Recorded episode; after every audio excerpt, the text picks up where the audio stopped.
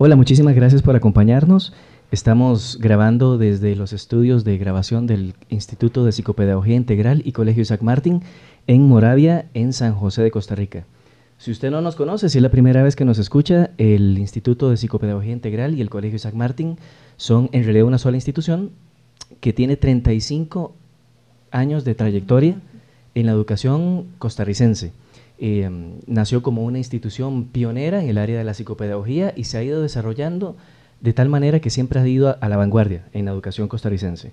Y este es el primer programa, el primer podcast. Estamos muy contentos de iniciar este proyecto porque a lo largo del año, a lo largo del 2017, esperamos grabar una serie de programas que sean de interés educativo. Nuestro, nuestro objetivo es ayudar a los padres de familia para que, para que ellos tengan herramientas como para ayudar a sus hijos en el transcurrir de sus estudios primarios y secundarios. Mi nombre es Hans May, yo soy el coordinador académico de la secundaria y para este primer programa me acompaña la profesora Dolores Martín, de amplia experiencia en la enseñanza del inglés y quien se ha desempeñado en la coordinación de los departamentos de inglés del IPI y del SIN. Profesora, ¿cómo está? Sí, mucho gusto, aquí muy bien, gracias. Eh, muy bien, para este, para este primer programa lo que esperamos hablar es acerca de las competencias del siglo XXI y la importancia de la inclusión de la tecnología en la educación. La idea de estos programas es hacerlo de tipo conversatorio, donde los profesores y los invitados pues tengamos exactamente eso, una conversación en la que intercambiemos ideas al respecto. Eh, profesora, no, no, sé usted qué le parece, dígame, dígame usted, eh, para, ya para entrarnos en el tema. yo todavía veo como que 17 años de haber iniciado el siglo XXI, todavía tenemos, todavía tenemos como clases muy magistrales en, el ámbito de la educación costarricense, ¿verdad? Como que todavía tenemos el modelo de chicos en fila, un profesor al frente que les tira información y que ellos tienen que chorrearla después en el examen. Y no sé, yo tengo una teoría de por qué esto sucede, pero me gustaría saber su opinión. ¿Será que la educación como la tenemos hoy en día está como desfasada de la, de, lo que realmente se necesita para el siglo XXI. Sí, yo creo que sí. A veces este, el cambio cuesta que, que se inicie, ¿verdad? Este, toma tiempo primero la gente asimilar la idea, comprender lo que es y el miedo de abarcar y tomar riesgos de algo nuevo y diferente, aunque la sociedad misma lo está empujando a esto, ¿verdad? Claro, claro. Este, pero sí, es una realidad, yo creo. Uno aún pase por enfrente de aulas y sí, ven las filas y ve al profesor, ve semanas de exámenes y todos asustados por exámenes. Claro, claro, este, correcto. Es, esa, es, esa modalidad, tal vez parte también es que los padres de familia se basan en su experiencia y eso es lo que ellos este, tenían de educación y entonces piensan que... Claro, ellos piensan, bueno, Si, si esa fue la educación que yo tuve y yo tengo el concepto de que eso es una buena educación, pues voy a buscar lo mismo para mi hijo aunque tal vez no se dan cuenta de que las necesidades de la sociedad que yo tuve como papá, digamos, no son las mismas que se le va a exigir a mi hijo. Exactamente, yo creo que sí. Tal vez son los padres de familia más jóvenes que ya están en, el mercado de trabajo y ven cómo está cambiando el ambiente de trabajo, van a empezar a entender mejor a que tal vez los que han tenido este trabajos tradicionales. Y yo creo que ya por ese, ese momento, ya estamos a 17 años, como que ya lo va empujando a que sí, mi hijo va a ocupar otras herramientas que no está recibiendo. Vez los papás, eh, todos los que iniciaron su vida laboral en el, en, el siglo XX o en los primeros años del siglo XXI, todavía, todavía era como muy de ir a la misma oficina, marcar tarjeta todos los días, de 7 a 3 a 4 de la tarde, y ahora estamos viendo, por ejemplo, el teletrabajo, digamos. Exactamente, sí. O, ese tipo de modalidades de trabajo que antes no estaban. Claro, este, de hecho lo veo con mi propio hijo. Mi hijo, este, sí, ya es de 29 años y, y, ya el trabajo de él no es de marcar una tarjeta de, de 7 a 8, de 7 a 4 o, 9 a 5, sino es teletrabajo varios días. O este en base de, cumplir con objetivos del día de trabajo. Y uno lo ve y, clientes que ni siquiera son en el mismo lugar, ¿verdad? trabajando alrededor del mundo. Entonces, personas que trabajan en esas áreas, como tienen ya una visión más amplia, entienden mejor lo que uno está pretendiendo hacer con la educación de esos cambios. Hay un, hay, hay un eh, investigador muy famoso, un, inglés que se llama Ken Robinson, que tal vez aquí en el ámbito de nuestro, de nuestro colegio hemos mencionado varias veces. Él decía que la educación que estamos teniendo hoy en día en la mayoría de las instituciones es como, como, que, como que está basada en la visión del siglo XX, es decir, prepara a personas para un trabajo burocrático y muy repetitivo, ¿verdad? Donde las personas hacen lo mismo una y otra y otra vez.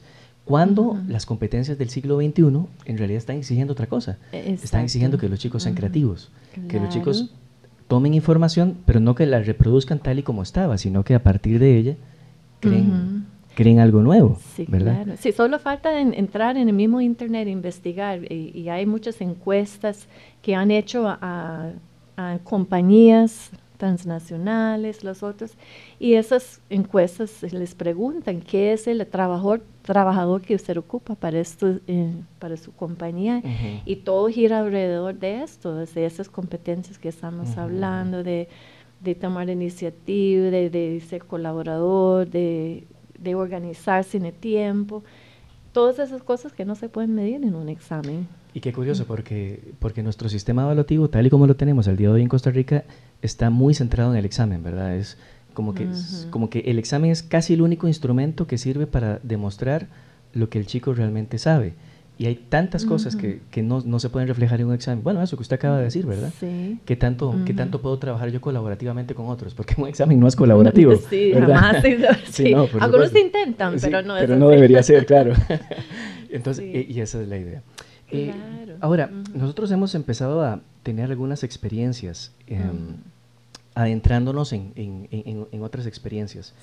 Em, usted como, como, como la coordinadora del departamento de inglés, usted también ha llevado la batuta en algunas iniciativas, por ejemplo, el STEAM, que es la materia de STEAM, y el aprendizaje basado en proyectos. No sé si nos puede hablar un poquito de cómo, de cómo son esas, esas materias, qué se hace ¿Y cómo se enlazan con las competencias del siglo XXI? Sí, claro. La que tenemos más experiencia es en la de, aprendizaje basado en proyectos. Y eso, que puede ser unos 8 o 9 años ya que tenemos de experiencia y cada vez uno lo afina más y, y realmente es, es una experiencia muy enriquecedora. Es lindo este, ver cómo evolucionan y desarrollan los estudiantes esas capacidades. Básicamente lo que hacemos es presentar este problemas reales de la vida y que ellos tienen que ah, como contestar o responder una pregunta generadora que y lo ven, analizan desde los, los diferentes materias, por decirlo así. ¿Cuántas veces este uno está en la clase y te hablas de estudios sociales, que es la, especialidad suya. La especialidad mía, sí. Que entonces están viendo algo y dice, profe, ¿para qué eso me sirve en la vida? Ellos hacen así, o en cualquier materia, para eso, ¿para qué me sirve en la vida? Pero no se dan cuenta de que cuando analizan o hay cosas o problemas que abarquen, cogen de todas las perspectivas, por decirlo, de, de experiencia de las diferentes materias para poder resolver.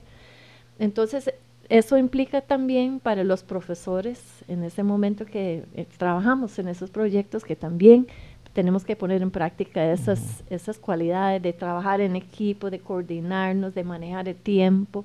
Entonces ha sido un crecimiento tanto para los estudiantes como para nosotros. O sea, los, ha obligado mm, a, trascender un poquito la frontera de la materia, porque para contestar la misma pregunta tiene que integrar eh, conocimiento de estudios sociales, de matemática, claro, por supuesto. De, todo. Y ese es un reflejo más real de la vida, porque uno no va a trabajo y dice, bueno, solo trabajo estudios sociales, uno en su vida eh, implica a todos.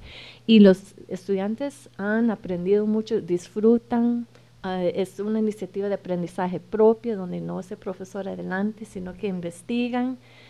Este, tal vez como un ejemplo, vamos a dar un ejemplo de uno que nosotros hacemos. este Uno es, eh, ponemos una escena de crimen. Entonces los chicos tienen que ir a ver la escena. dentro de la institución, ¿verdad? Dentro de la institución, una, un simulado, ¿verdad? No es así real. Pero entonces ellos tienen que investigar de todos los puntos de vista. O sea, ellos tienen que aprender desde las leyes de cómo es que se maneja un, un crimen, este, la parte en la corte, que hay como preparar, de la matemática, medir la escena de crimen, sacar los cálculos de físico, si hay balas, si hay sangre en química, em, de las huellas, las evidencias naturales de la biología. Ponemos un, maniquí como si fuera una persona que está muerta y entonces ellos tienen que ir y recopilar pruebas ahí, ¿verdad? Exactamente.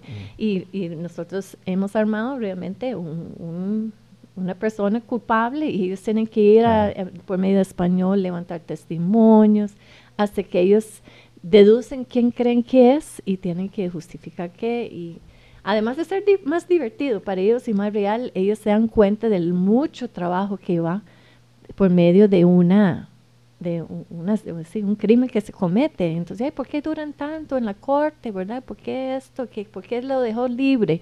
Y ya ellos mismos metiéndose ahí en todo lo que se implica resolverlo, se dan cuenta y pueden apreciarlo, ¿verdad? Sí, para contestar la pregunta, que, en, este caso, o, resolver el misterio, por así decirlo, tienen que incorporar conocimiento de todo ello.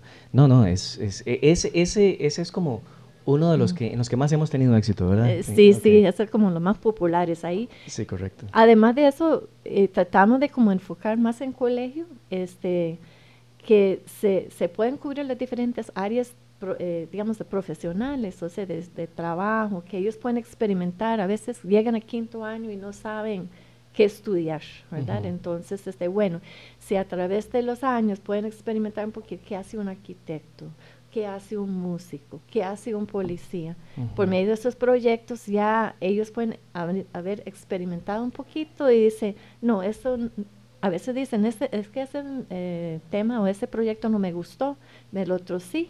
Pero yo, bueno, tal vez es porque esos son los intereses que tienen vocacionales. Claro, no, yo he escuchado alumnos que, por ejemplo, eh, eh, dicen, no me voy a dedicar a esto porque esa materia no me gustó. Pero después, en el transcurso de su vida, descubren que, que sí, que era muy bonito. Porque una cosa es la parte teórica y otra cosa ya es la parte eh, de la aplicación, la vivencia como tal. Que eso está, muy bonito. También hemos estado, eh, o ya tenemos experiencia en una materia que se llama STEAM, ¿verdad? Eh, no sé si usted nos puede explicar un poquito qué es el STEAM. Ok, realmente nació originalmente como STEM, que es por sus siglos en inglés es Science o Ciencias, Tecnología, Ingeniería y Matemática. Esa, ese tiene ya varios años de, de estar ahí en, en, el aire educativo, en, digamos, en los Estados Unidos. Pero al escucharlo también nos picó la, la, la, idea detrás de eso, nos llamó mucho la atención. Y ya últimamente le agregaron la A, que es arte que también es igual el concepto de que esas materias son integradas en un mundo de tecnología en que trabajamos hoy en día, este, esos son los nuevos trabajos de, futuro, más bien ya existen, ¿verdad? esa es la demanda donde está, de buscar más la gente con esa mente de, poder integrar las ingenierías, la matemática, todo eso, en la tecnología que estamos usando hoy en día. Entonces, este, ya empezamos nosotros ya hace unos años con en materia de STEM, este año STEAM, y los chicos también pasado en proyectos, hacen así retos así, donde tienen que construir, resolver el problema. Em, y también tenemos la dicha de ya abrirlo desde primaria, ¿verdad? Que es, estamos todos emocionados con esa, ese, y los chicos también, por lo, que tenemos de trabajarlo, están muy, muy, muy emocionados, más bien quieren pasar todo el día en STEAM, ¿verdad? Bueno, en este punto de la conversación incorporamos a la profesora Aileen Araya, que es maestra de primaria, y que tiene experiencia en, en la enseñanza de la primaria y que también está cursando una maestría en la Universidad Nacional, de Tecnología e Innovación Tecnológica.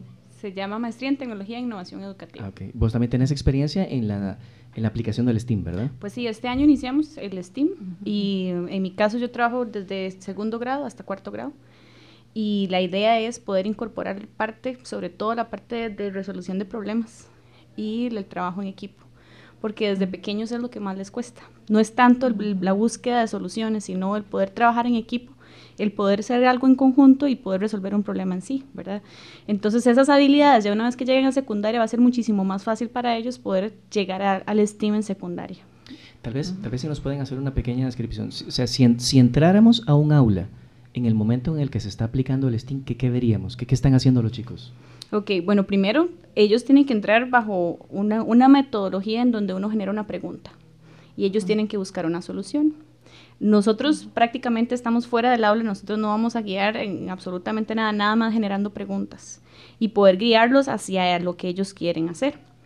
Entonces la idea es que sea algo muchísimo más libre, en donde ellos puedan expresar sus ideas, la creatividad está al 100% en esas aulas y obviamente no vamos a verlo en una lección de 40 minutos, todo eso tiene un proceso. Entonces puede llegar, un proyecto puede durar un proceso de un mes, puede durar un proceso de mes y medio, dependiendo de cómo los chicos se van motivando. Y una de las cosas más importantes que yo he rescatado del STEAM es el, el famoso improve, el mejorar.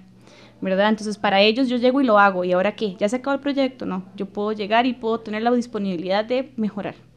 Entonces, esa parte es lo que genera en los estudiantes eh, la apertura hacia, hacia la creatividad, hacia la espontaneidad y al buscar siempre una solución a todo. O sea, no es nada dirigido, no es como el profesor les dice, paso uno y lo hacen, paso dos y lo hacen, es algo donde la creatividad está ahí, eh, es, es, como la que lleva la batuta, la creatividad, ¿cierto? Exacto, obviamente el docente está ahí ayudándoles para que no se desvíen mucho de la idea que ellos tienen, pero en realidad la clase es de ellos. Eh, obviamente para ellos es muchísimo, bueno, diferente a las clases normales porque ellos están esperando que uno dé una instrucción. Ahí las instrucciones las dan ellos mismos y ellos mismos son los que dirigen su propia clase, ¿verdad? Entonces de ahí es donde viene la innovación en el aula.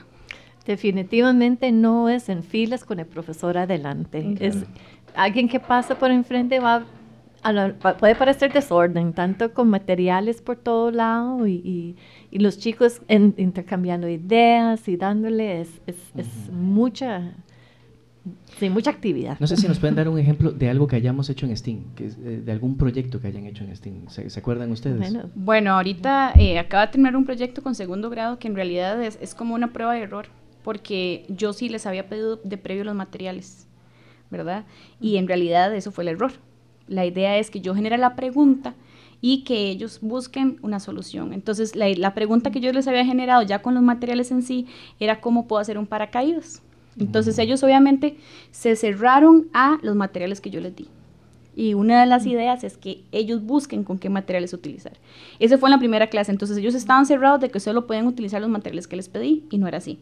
A la siguiente clase se dieron cuenta que no eran solamente con esos materiales, sino con todos los demás. Y, el, eh, y se innovaron completamente la siguiente clase. Cuando ya yo les quité los materiales que pueden usar todo lo que ellos quisieran, más los materiales que tienen en el aula, fue totalmente otra cosa. O sea, la solución fue totalmente diferente a lo que yo esperaba. Entonces, una de las cosas que uno tiene que ir, ¿verdad?, probando en, en, esto es el hecho de que uno tiene que dejarlos ser a ellos y pensar, porque realmente somos seres creativos. Entonces, es a partir de ahí en donde tenemos que dejarlos a ellos innovar. si el ser humano tiene la capacidad de crear, no podemos cortar esa, esa, esa capacidad. Y muchas veces como adulto uno trata de, de, cortar eso. Para que lo hagan como yo digo. Para que lo hagan, exacto, porque así fue como yo lo pensé. O sea, yo les pedí los materiales de acuerdo a lo que yo pensé que querían y no era lo que ellos habían pensado. Entonces, obviamente, durante el proceso, yo al darme cuenta de eso también, uno como docente va mejorando en el camino. Y realmente los chicos lo disfrutaron muchísimo. Obviamente con los otros grupos uno genera de una manera distinta, ¿verdad? Para no cometer los mismos errores, pero eso sobre la marcha es donde se, se, van, se va uno identificando las habilidades de los estudiantes y obviamente qué necesita un docente para poder trabajar en STEAM.